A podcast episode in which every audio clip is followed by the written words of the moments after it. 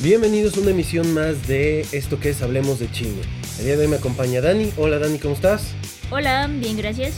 Y el día de hoy, como lo prometimos, tenemos la segunda parte del programa dedicado a Christopher Nolan, pero en esta ocasión únicamente vamos a hablar de las tres películas de Batman. Entonces, sin más preámbulo, vamos a darle para aprovechar todo el tiempo posible. Comenzamos.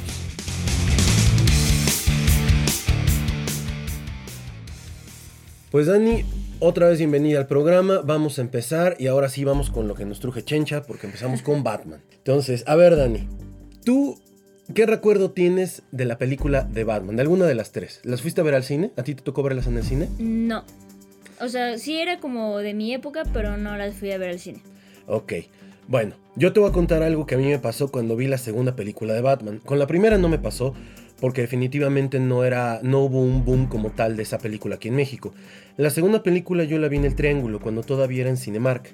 Oh. O sea, ya llovió. sí. Pero eh, yo me acuerdo que compré los boletos, compré los boletos y de hecho Cinemark todavía no tenía butaca numerada. Entonces en esa ocasión fueron mis cuñados, mi esposa, bueno, en ese entonces era mi novia y yo, y eh, nos tuvimos que llegar a formar. Ya que nos formamos y todo lo que teníamos que hacer, agarramos más o menos un buen lugar. Y entonces, eh, bueno, en la fila, previo entrar, nos tocó ver algo bastante llamativo. Era la primera vez que para una película que no fuera Star Wars, eh, había una faramaya fuera en el cine, en la planta baja de la Plaza del Triángulo que está aquí en Puebla. Eh, trajeron un auto, había personas disfrazadas del Joker, personas disfrazadas de Harley Quinn, había mucho niño disfrazado de Batman y a mí me tocaron las premiers de las otras películas. O sea, a mí me tocó ir a la premier de este Batman, la de el Batman Regresa de Tim Burton. Ajá. Y pues no había nada de eso. Creo que al cine al que fui, que era el que estaba en el Mirador aquí en la ciudad de Puebla, Nomás que nos pusieron fue una, ¿cómo se llama? Una de estas lámparas tipo Batman. Medio le pintaron ahí y lo proyectaron hacia el cielo. Era lo más que había. Pero para mí esa ocasión fue muy importante porque fue la primera vez que vi cómo la gente empezaba a desinhibirse con este rollo de ser geek, con este rollo de que les gustaran los cómics.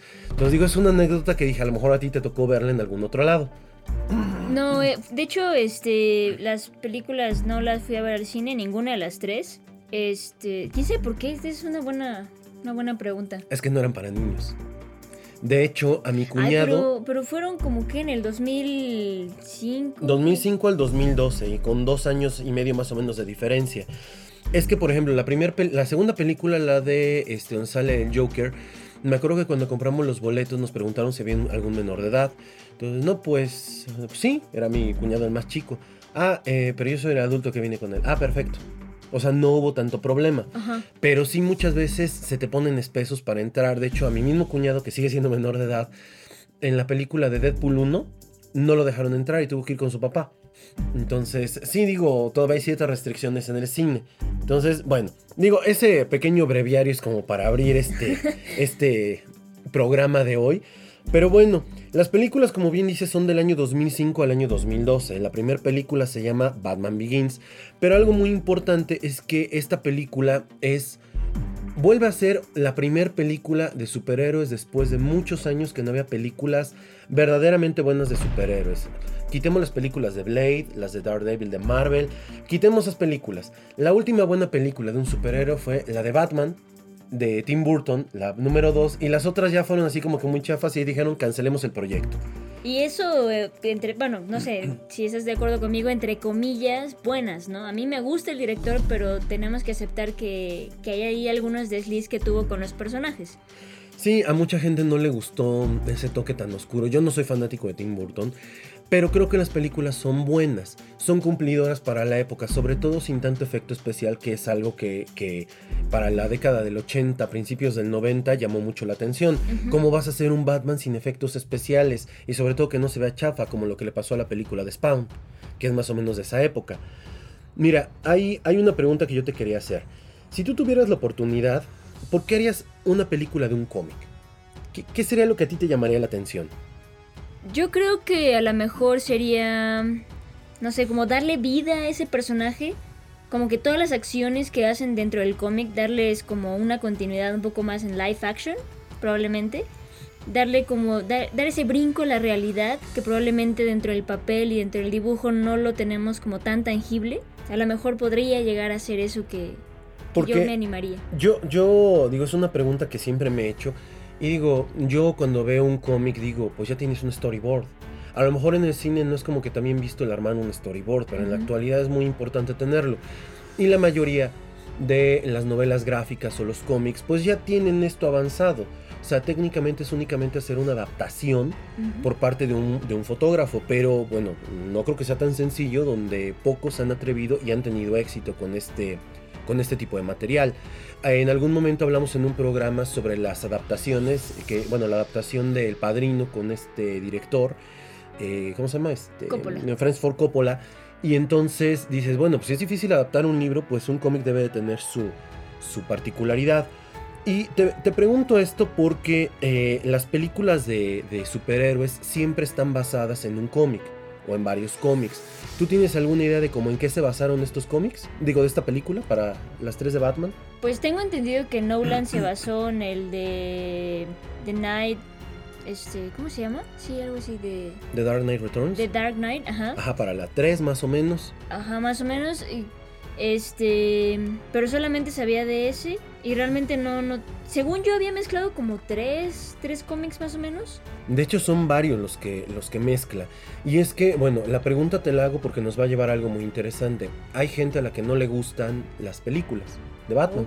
O sea, es, es, es eh, hay gente que dice, no, el Joker, y sí, digo, para la gente que no tiene mucho contacto con el mundo de los cómics, yo tengo que reconocer que la actuación de Heath Ledger como de Joker es muy, muy buena. Sin embargo, no toda la gente le gusta porque no es el Joker que querían ver. Ellos querían ver un Joker todavía tipo el que me tocó ver a mí con Jack Nicholson. Hay gente que quería ver al Joker de los 60s, que Mm, bueno, nada que ver. Sí. Pero bueno, entonces vamos a darle, Dani. Vamos a empezar por la primera película, que es Batman Begins o Batman Comienza o los comienzos de Batman. Ajá. A ver, dime, ¿qué te pareció la historia?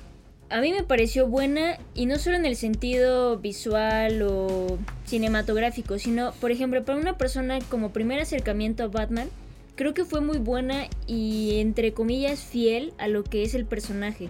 Porque yo siento que en las del 60 o incluso con las de Tim Burton, el personaje de Batman era un poco héroe o era más apegado a la situación de héroe.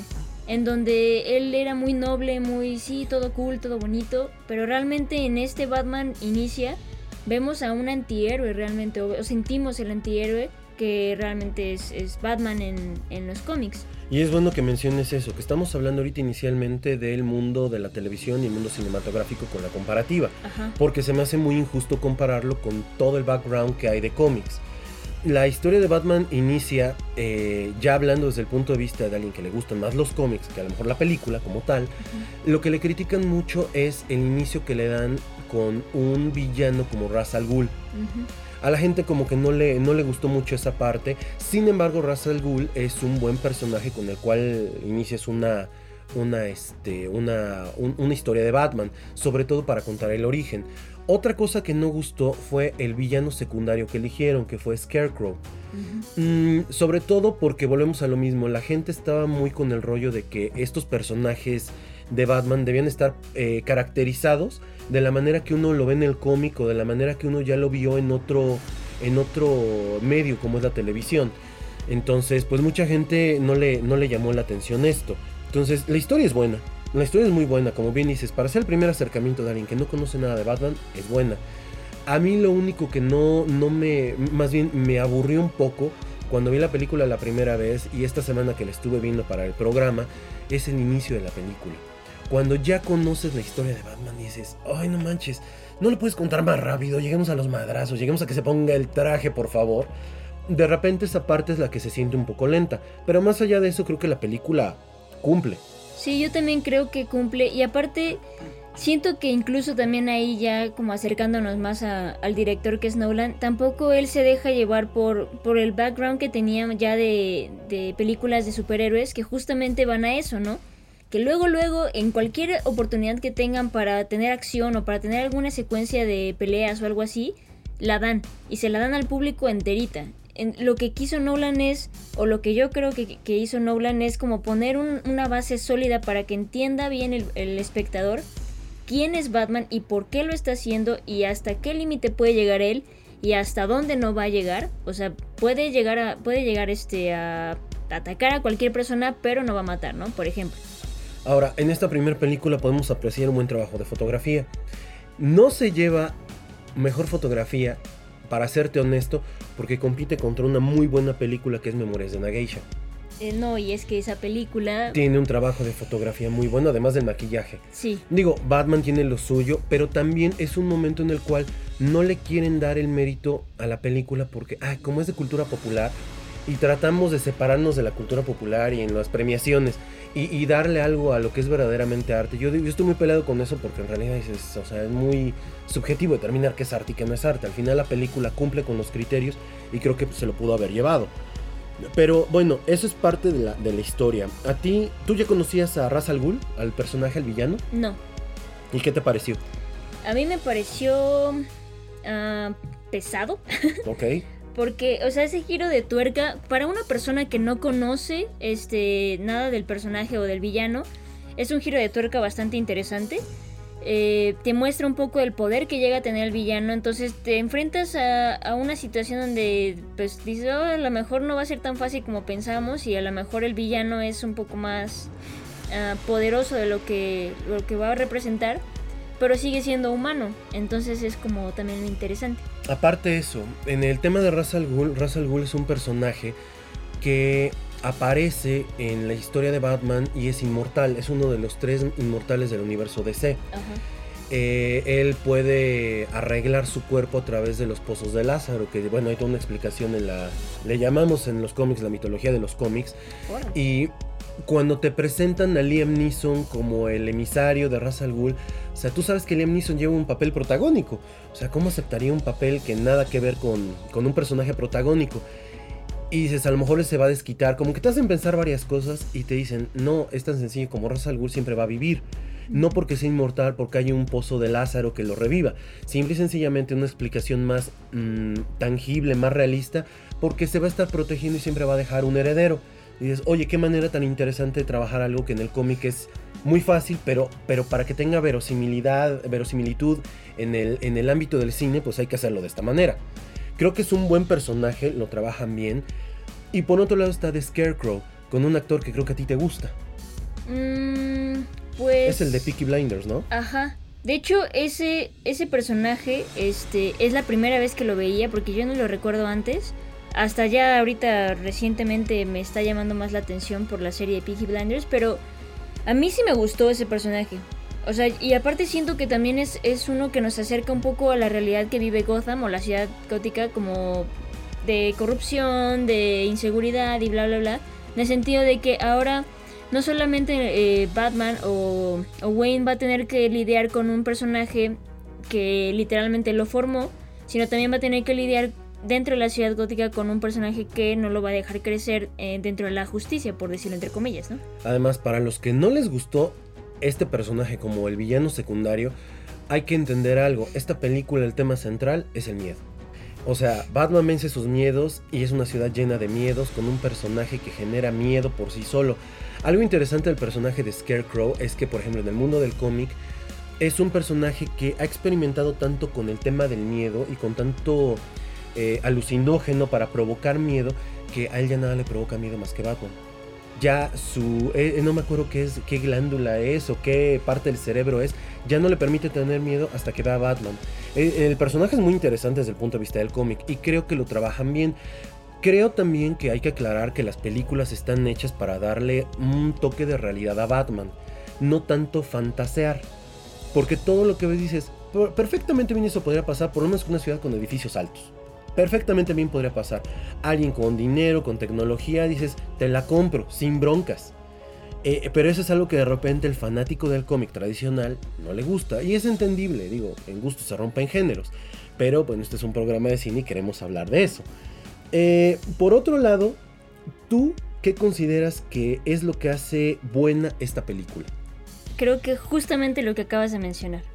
O sea, precisamente eso es lo que a mí me pareció bueno que realmente tú pones a, un personaje humano, o sea, lo, yo siento que lo humaniza demasiado o a cierto nivel, donde tú dices, ok, una persona con una, un hambre por venganza o por justicia, con su propia moral, dentro de una ciudad llena de corrupción, llena de, pues sí, de miedo y todo, Y con tantos recursos de manera monetaria, ¿qué es lo que lo puede tener? ¿Qué es lo que lo que realmente este, pues puede poner ese límite y decir, no, yo no lo voy a hacer, ¿no? Aquí, aquí hay algo bien importante. La película sienta las bases para las películas futuras. Claro. Por ejemplo, los mafiosos. En Batman hay un tema desde sus orígenes. Batman empieza peleando contra mafiosos. ¿Por qué? Porque en la época que Bob Kane lo crea, eh, la mafia es lo del momento. O sea, todo este rollo de la, de la prohibición que se venía, no me acuerdo si saliendo o entrando en, la, en, la, en los Estados Unidos, pero la mafia movía muchísimas cosas. Esto te sienta los precedentes para la película 1, 2 y... Bueno, para la película 2 y 3. Entonces, es una película que también, también te deja te deja bases para que entiendas qué están pasando en las demás. Y aunque no hayas visto la primera, entiendes qué pasa en las demás. Tienen plots aislados de una manera genial, pero dices, ah, puedo atar caos. Creo que lo hace de una manera simple y sencilla. Una de las cosas que, yo me acuerdo de esta película cuando la vi en el cine y que todos empezaron a gritar y así como locas, ¡ah! Cuando al final de la película dicen, bueno, pues despertaste algo, ¿no? Despertaste a la maldad en sí en la ciudad y pues hay un nuevo loco aquí en la ciudad, aquí está su tarjeta. Y tú dices, ah, el Joker. Y desde ese momento todos, todos sin excepción empezamos a decir, a ver a qué actor eligen. Mucha gente, fíjate nada más la, el grado de idiotez. Mucha gente quería que regresaran a Jack Nicholson. Yo creo que el personaje de Jack Nicholson de la primera película de, de, Batman, de Tim Burton de los 90, 80s, 90 creo que cumplió. Pero para ese universo. Pero para este universo creo que lo hubieran dejado muy mal. Qué bueno que no se les ocurrió regresarlo. Y entonces viene la siguiente película, Batman The Dark Knight.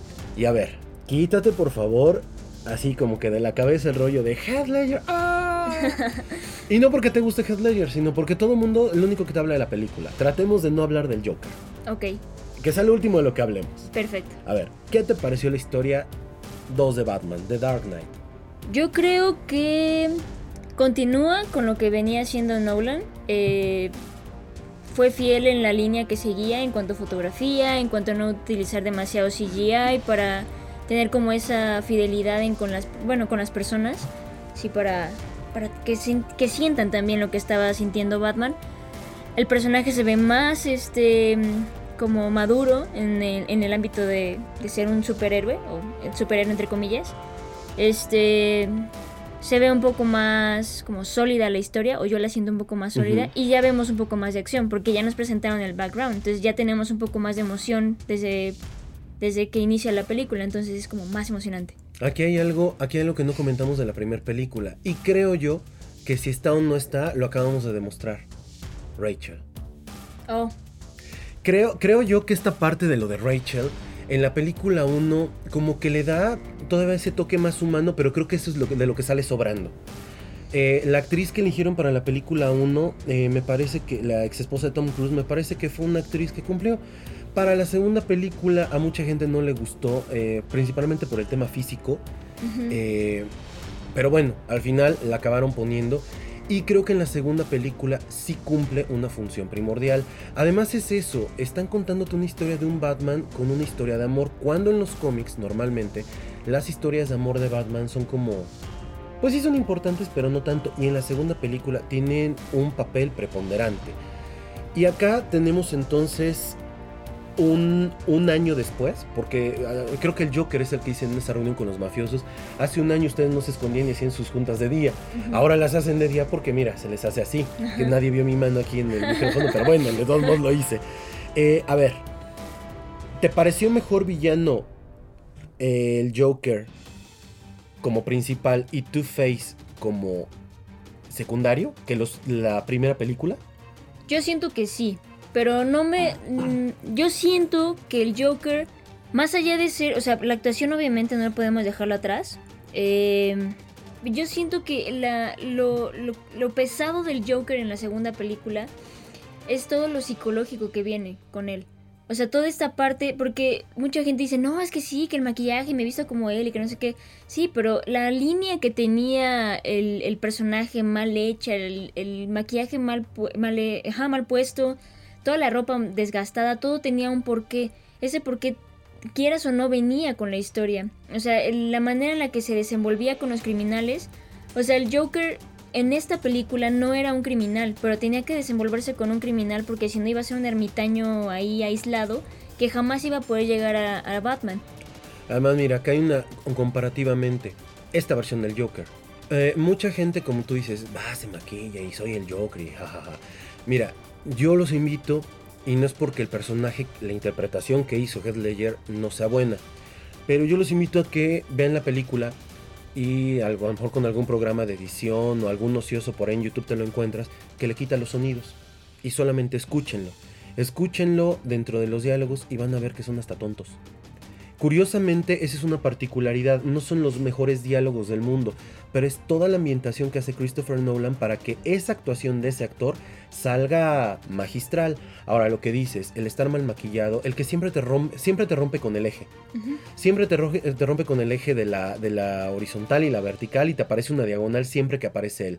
Eh, a nivel de tomas, creo que eso es algo que, pega mucho. Y comparativamente con el otro Joker, hay algo muy interesante, el Joker de, de Jack Nicholson. El Joker de Jack Nicholson es un mafioso. Este no. Este, hay una frase que tiene que es muy buena, eh, la de soy como el perro que correta el auto, no sabría qué hacer si lo alcanzo. O sea, es una versión del Joker bastante interesante. Él solo hace. Y eso lo rompe planes, lo cual lo hace más inteligente que todos los demás. De hecho, si te das cuenta, toda la película es el plan de él. Y todos juegan al son que él quiere. Eso lo hace un personaje muy interesante. Pero bueno, eh, ¿en, quién en, qué ¿en qué versiones del Joker se basan para hacer este? el, principalmente el maquillaje. Hay una versión de Brian Azarello. Brian Azarello y el dibujante es Lee Bermejo, si mal no recuerdo. Así se llama, Joker. Y es el maquillaje en el cual está basado esta historia. Eh, ¿En qué otro Joker está basado? En el Joker de Dennis O'Neill y Neil Adams de la década de Batman 475. Batman 475 es el número. Hay este toque del Joker todo loco. Está también basado un poco en La broma asesina.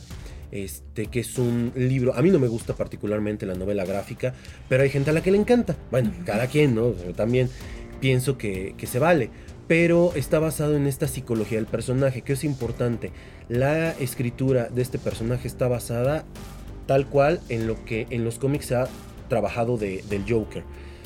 Por otro lado, ahora hablemos de Harvey Dent o Dos Caras. Pues yo creo que es este.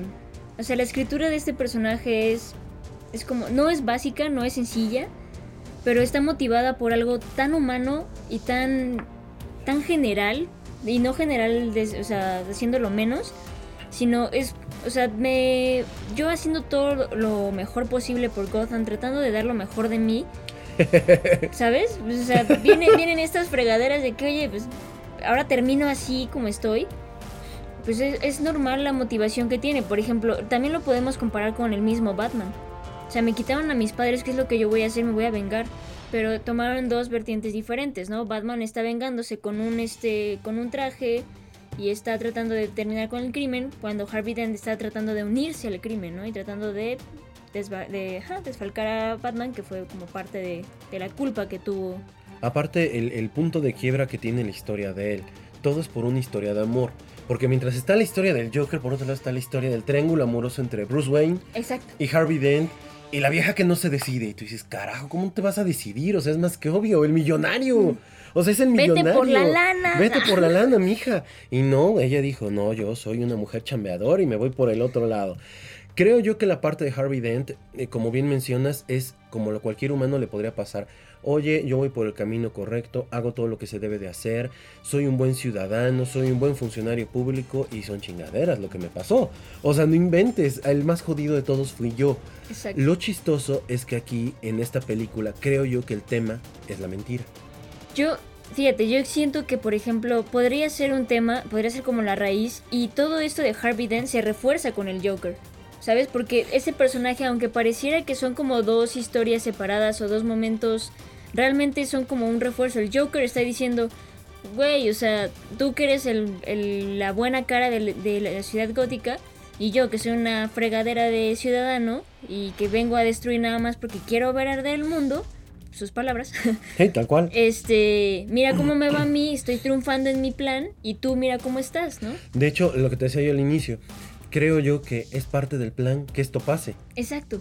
Y tú dices, o sea, ¿cómo? y me encanta porque no, yo, yo no soy una persona con un plan.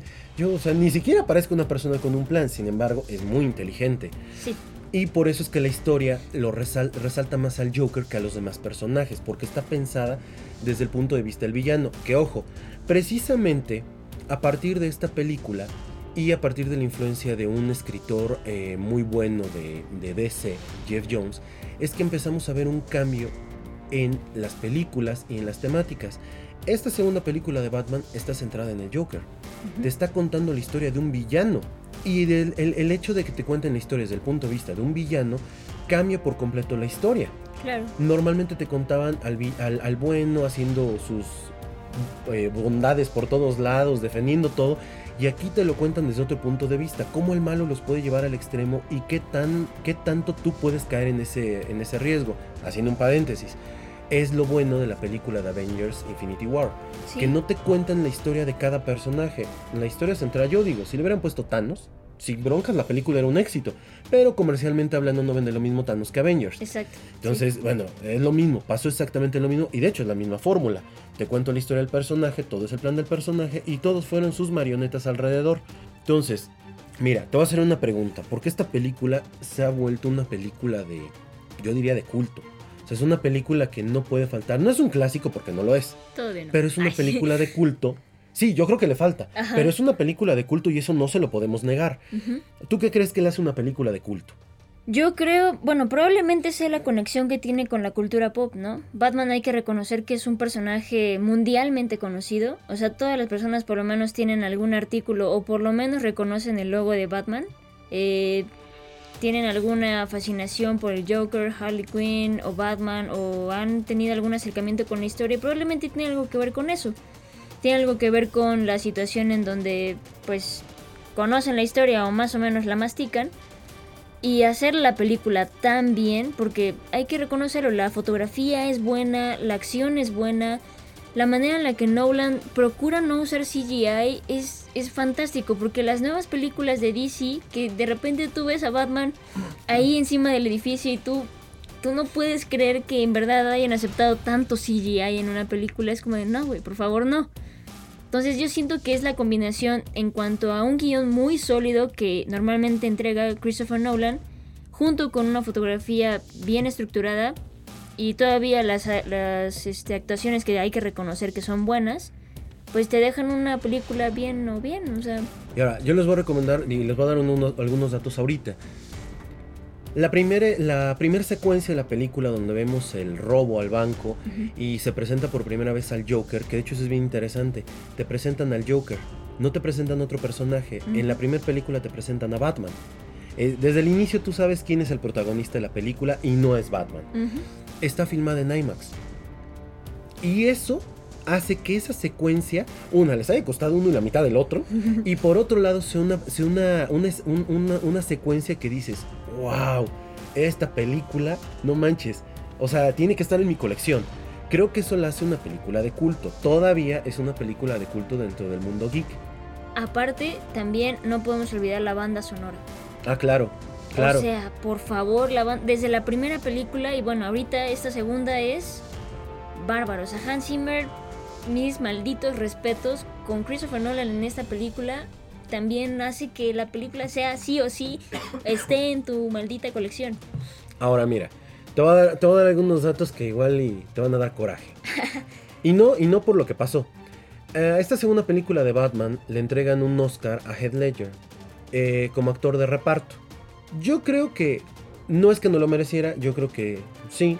Pero me parece muy llamativo que uno de sus competidores hubiera sido Robert Downey Jr. y no por Iron Man, sino por una guerra de película. ¿Sí has visto esa película? No.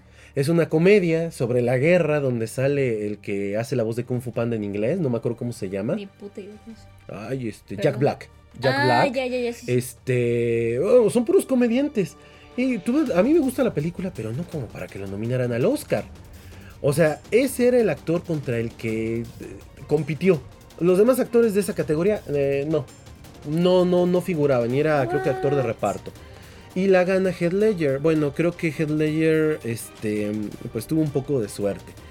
Bueno, Ese mismo año, Batman pierde otra vez con su fotógrafo, el fotógrafo favorito de Nolan, Ajá. este, frente a Anthony Dodd Mantle por su trabajo en Slumdog, Slumdog Millionaire. Ah, Quisiera sí, ser millonario. quisiera ser millonario. Ese año concretamente te voy a decir algo. ¿Por qué ganó Slumdog Millionaire tantos premios? Yo he visto la película y no se me hace una película maravillosa. Pero bueno, eso, en fin. Nos vamos a meter en temas sociales bien raros. Sí, definitivamente sí, porque no es una película hindú, pero bueno, luego hablamos de eso. También ese año, esta película de Batman o Christopher Nolan pierde la categoría de mejor sonido de Gary Rizzo contra Ian Tapp por la película de Quisiera ser millonario. Y cuando tú comparas el trabajo de sonido de Quisiera ser millonario frente a lo que se hizo en Batman, dices, oye, no inventes. O sea, si no se lo quieres dar a la, a la- a la película de Batman porque es de un cómic y tú no lo consideras algo importante, o sea, no inventes, no se la des a la, no se la des a la otra, no lo merece. Por otro lado, fíjate, es que aquí en Noti lo que más coraje da es que tanto esta película pierde el premio a los mejores efectos visuales, pero pierde contra Iron Man.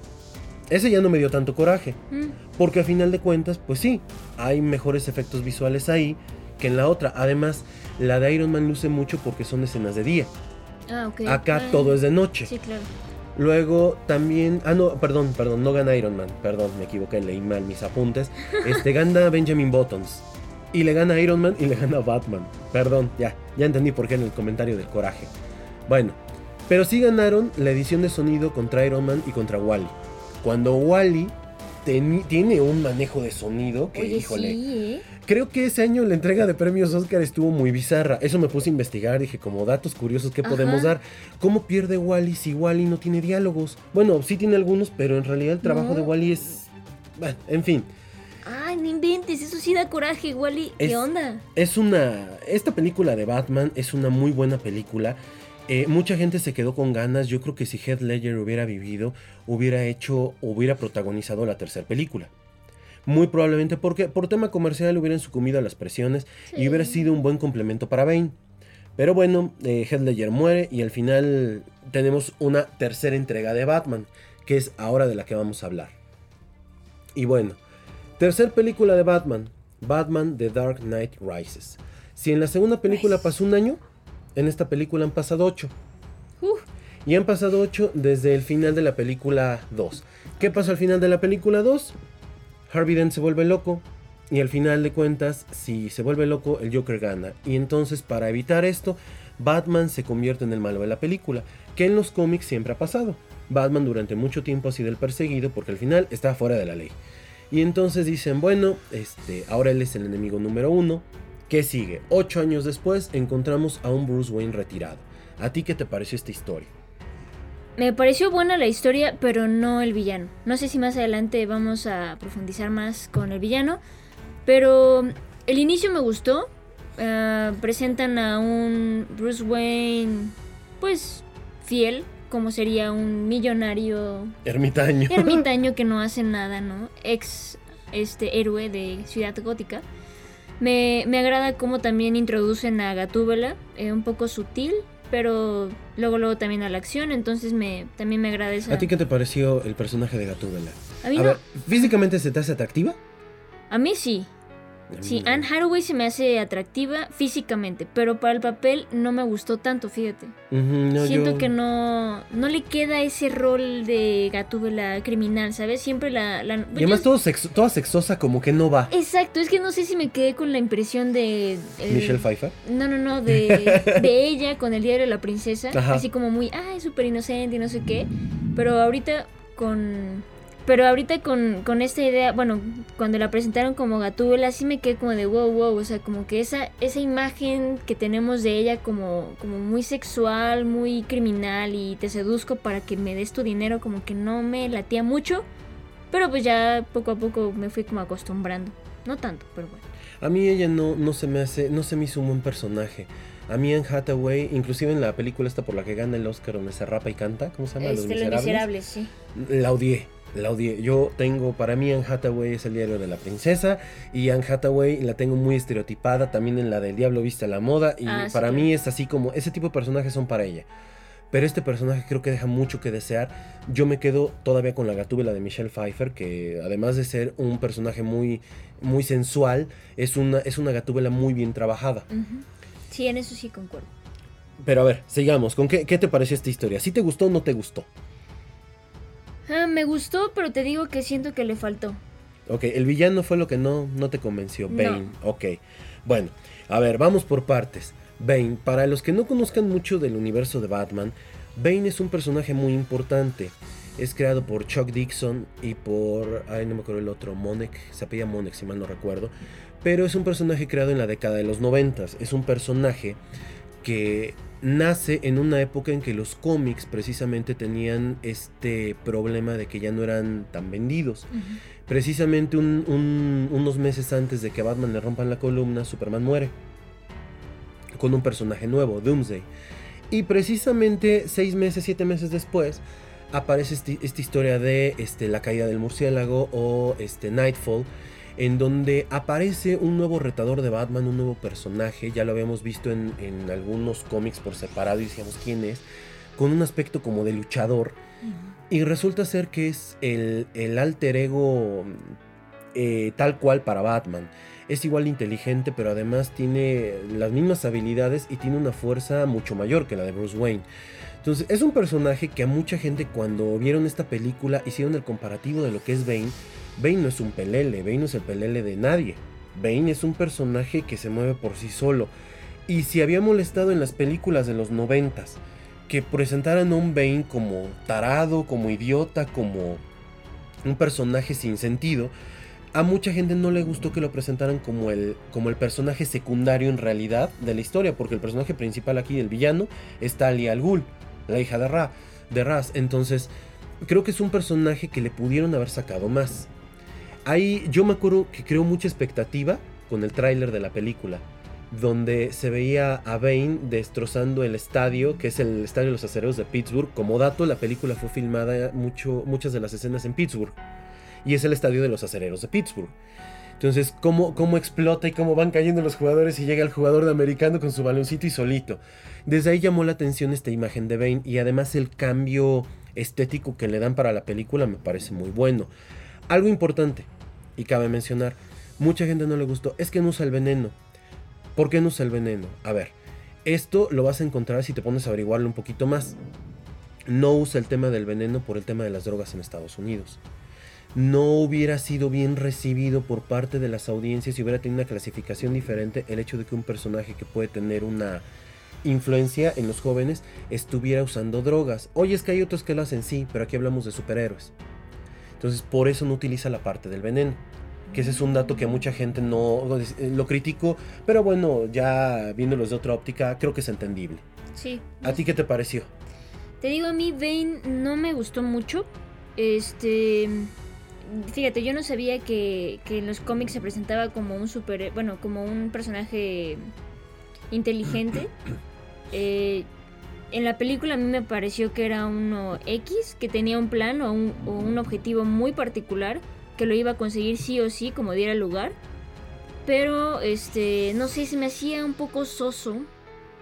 Y no por la, por la actuación de, de Tom Hardy, porque a mí me parece que es un buen actor.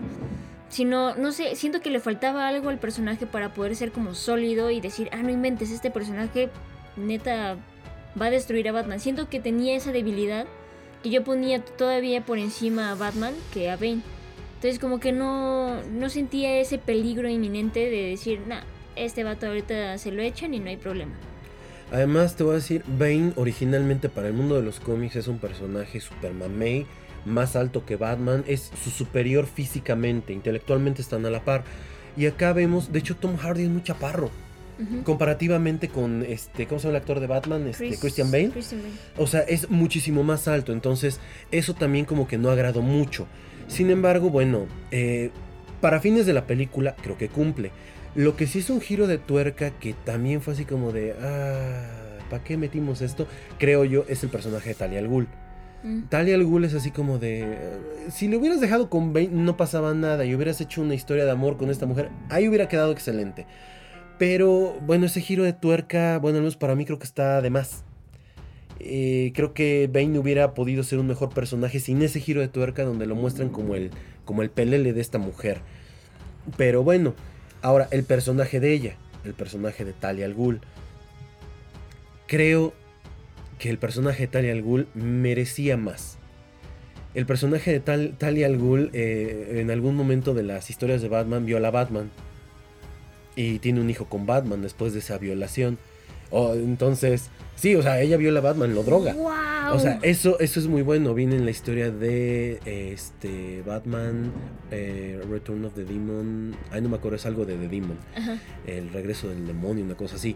Este, y ella lo viola y entonces eh, años después, en el 666 de Batman, aparece por primera vez el hijo de Batman. Entonces dices, ah, Chihuahua.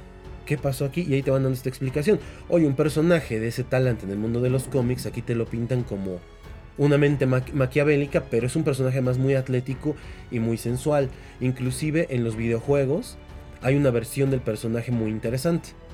Y es que fíjate, si lo ponemos así como en este, en este plano, o sea, Sería como si ella no pudiera hacer nada sin Bane y Bane sin ella. Entonces, porque ella necesita como ese músculo y él necesita como esa mente. Ese cerebro, ajá. Entonces es como, no pueden separar si los ponen como juntos y al final de cuentas no, porque Bane podría ser por su parte un plan maquiavélico, padre y no sé qué.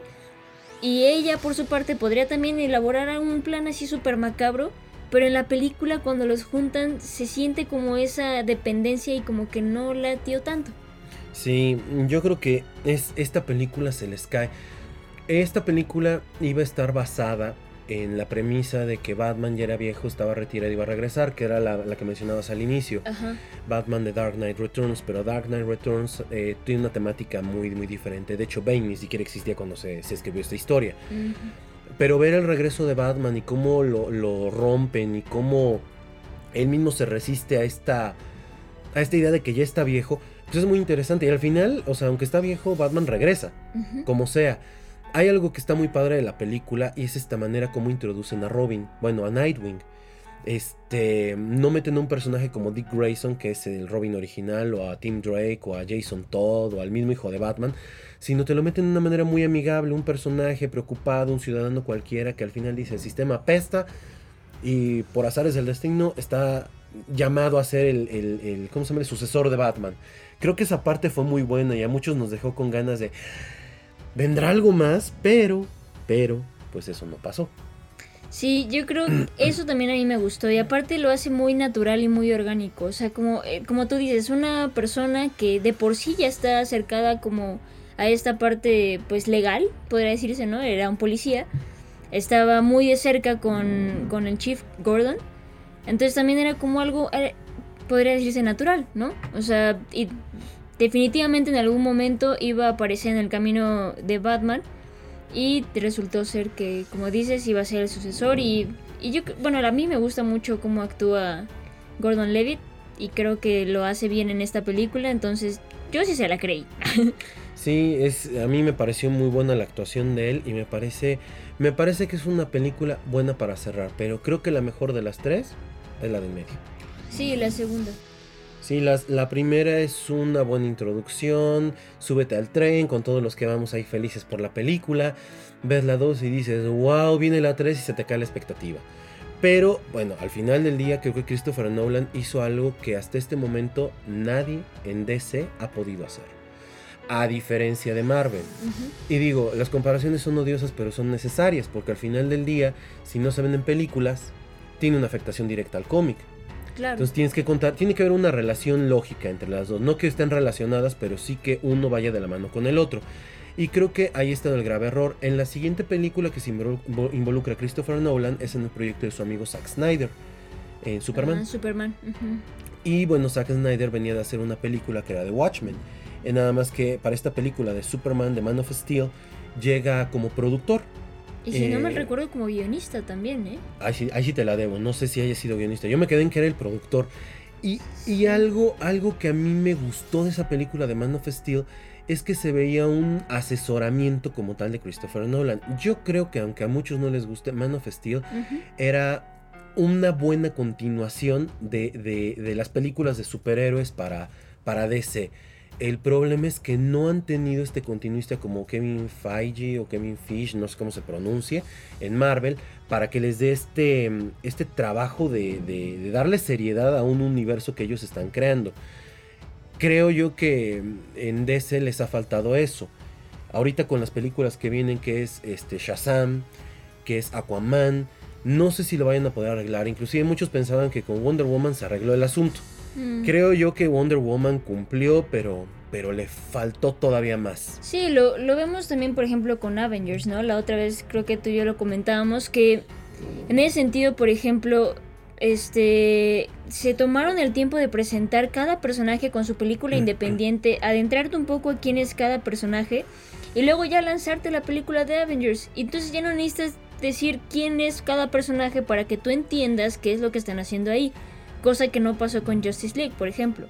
Se metieron directamente a la película habiéndote presentado nada más uno que otro personaje y de repente dices, bueno, ¿y los otros qué? ¿No? Y además ponte a ver, son películas que como lo dijiste al inicio, en, la, lo que estábamos hablando en la primera película de Batman, abusan del CGI.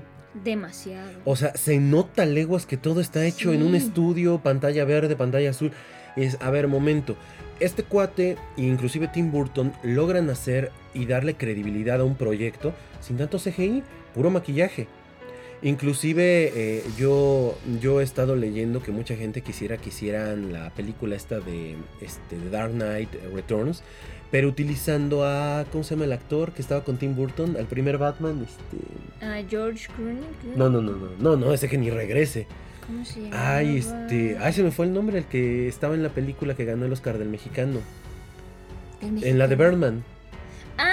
Ah, este, Michael Keaton. Ma- Michael ajá. Keaton, sí, es que como no tenía plano no me acordaba yo del nombre. Eh, que quieren que Michael Keaton regrese. Mira, yo me acuerdo, o sea, tal vez le quedaría porque ya está viejo. Pero si tú ves las películas donde sale Michael Keaton como Batman, tiene un bracito más flaco que el mío, no manches. Bueno, tendría que Mm. hacer mucho trabajo, ¿no? De, de condicionamiento físico, pero también la edad, ¿no? Ya es... O sea, a lo mejor quedaría con, con esa adaptación o con ese contexto de Batman, pero... Pero sí estaría muy cañón. Sí, yo creo que yo creo que este universo de DC, la verdad, pues sí le, le falta. Creo que dejaron buenas bases. Yo creo que si hubieran partido de ahí y en lugar de tomar a Batman hubieran tomado a Nightwing o un nuevo Batman con Gordon Levitt metiéndolo al gimnasio y haciéndolo, creo que hubieran agarrado un buen proyecto. Porque comparativamente en esos mismos años sale Iron Man, eh, The Incredible Hulk, Iron Man 2, Capitán América. O sea, todo lo que pasó, las películas de X-Men, las películas de Spider-Man, que son un poquito anteriores, pero bueno, este, ellos ya tenían trabajado este rollo, bueno, tanto Sony como lo que sería el eh, Marvel, Marvel Studios. Y dices, bueno, creo que eso es algo que les ha faltado, tener continuidad y tener a alguien que lleve. En los cómics, Jeff, Jo- Jeff Jones en el año 2011 tomó las riendas por completo de lo que era el universo creativo de DC y decidió reiniciar el universo. De DC llevamos 8 años precisamente con eso. El año pasado, no, a inicios de este año, Jeff Jones renuncia al, al puesto creativo en DC para tomar todo lo que es el universo cinematográfico de, de- de DC, en lugar de los cómics. Y la película a la que le están apostando todas las canicas es a Green Lantern, que es curiosamente el, el cómic que compite en el- entre el 2004 y el 2006 con los cómics más vendidos que eran los de Marvel en ese entonces. Entonces, y que ya tuvieron un desliz ahí con, con, Con el, el actor CGI. de... No, y con el actor de... Sí, con. de Deadpool, ¿no? de- de- de- exactamente. Entonces creo yo que, bueno, la, la, la intención ahí está. Pero ojalá y DC voltee a ver estas películas y aprenda de los errores. Porque si no, como fan de los cómics y fan de las películas, creo que no van a llegar a ningún lado. ¿No? Yo quiero ver Shazam porque yo amo a Shazam, pero, pero no creo. Yo inclusive he visto los memes estos donde sale el Batman de Nolan y el Batman de, este, de Justice League. Ah, Y entonces te ponen antes de Navidad, después de Navidad, flaco y gordo. Y dices, empezando desde ahí, ¿no? O sea, sí, sí, no sí, tiene sí. que estar tan mamey. No tiene que estar tan gordo, o sea, No, algo de- sencillo. De hecho, tú ves el, el personaje, o sea, Bruce Wayne de, de Nolan y, o sea, el, el personaje Bale, o sea, el actor, este, no es, no está tan, tan, tan marcado, o sea, Además, si te acuerdas que entre la película 1 y 2 de Batman, él hizo el maquinista? ah, claro, Y, y- y tú dices, a, a ver, momento, en la película por 1 supuesto. se deja caer al piso y está todo gordo mamey, o sea, pero gordo mamey. Sí, sí, sí. Y de repente lo ves en el maquinista que fue siete meses después y todo chupado, no flaco. manches, sí es cierto. Yo, yo ahorita me acabo de acordar y dije, madre, sí es cierto. Qué trancazo a su cuerpo le metió. Y en la siguiente película ya no se ve tan mamey. Sí le pegó, sí le pegó eso, porque fue, no es maquillaje, es real. Él bajó mucho de peso. Sí. De hecho, estuvo enfermo y está hospitalizado, hasta donde yo recuerdo. Pero bueno, hemos platicado estas tres películas que forman parte de todas las películas que ha hecho hasta este momento Christopher Nolan. Y creo que lo único que podríamos, yo creo que concluir es que es un director muy versátil.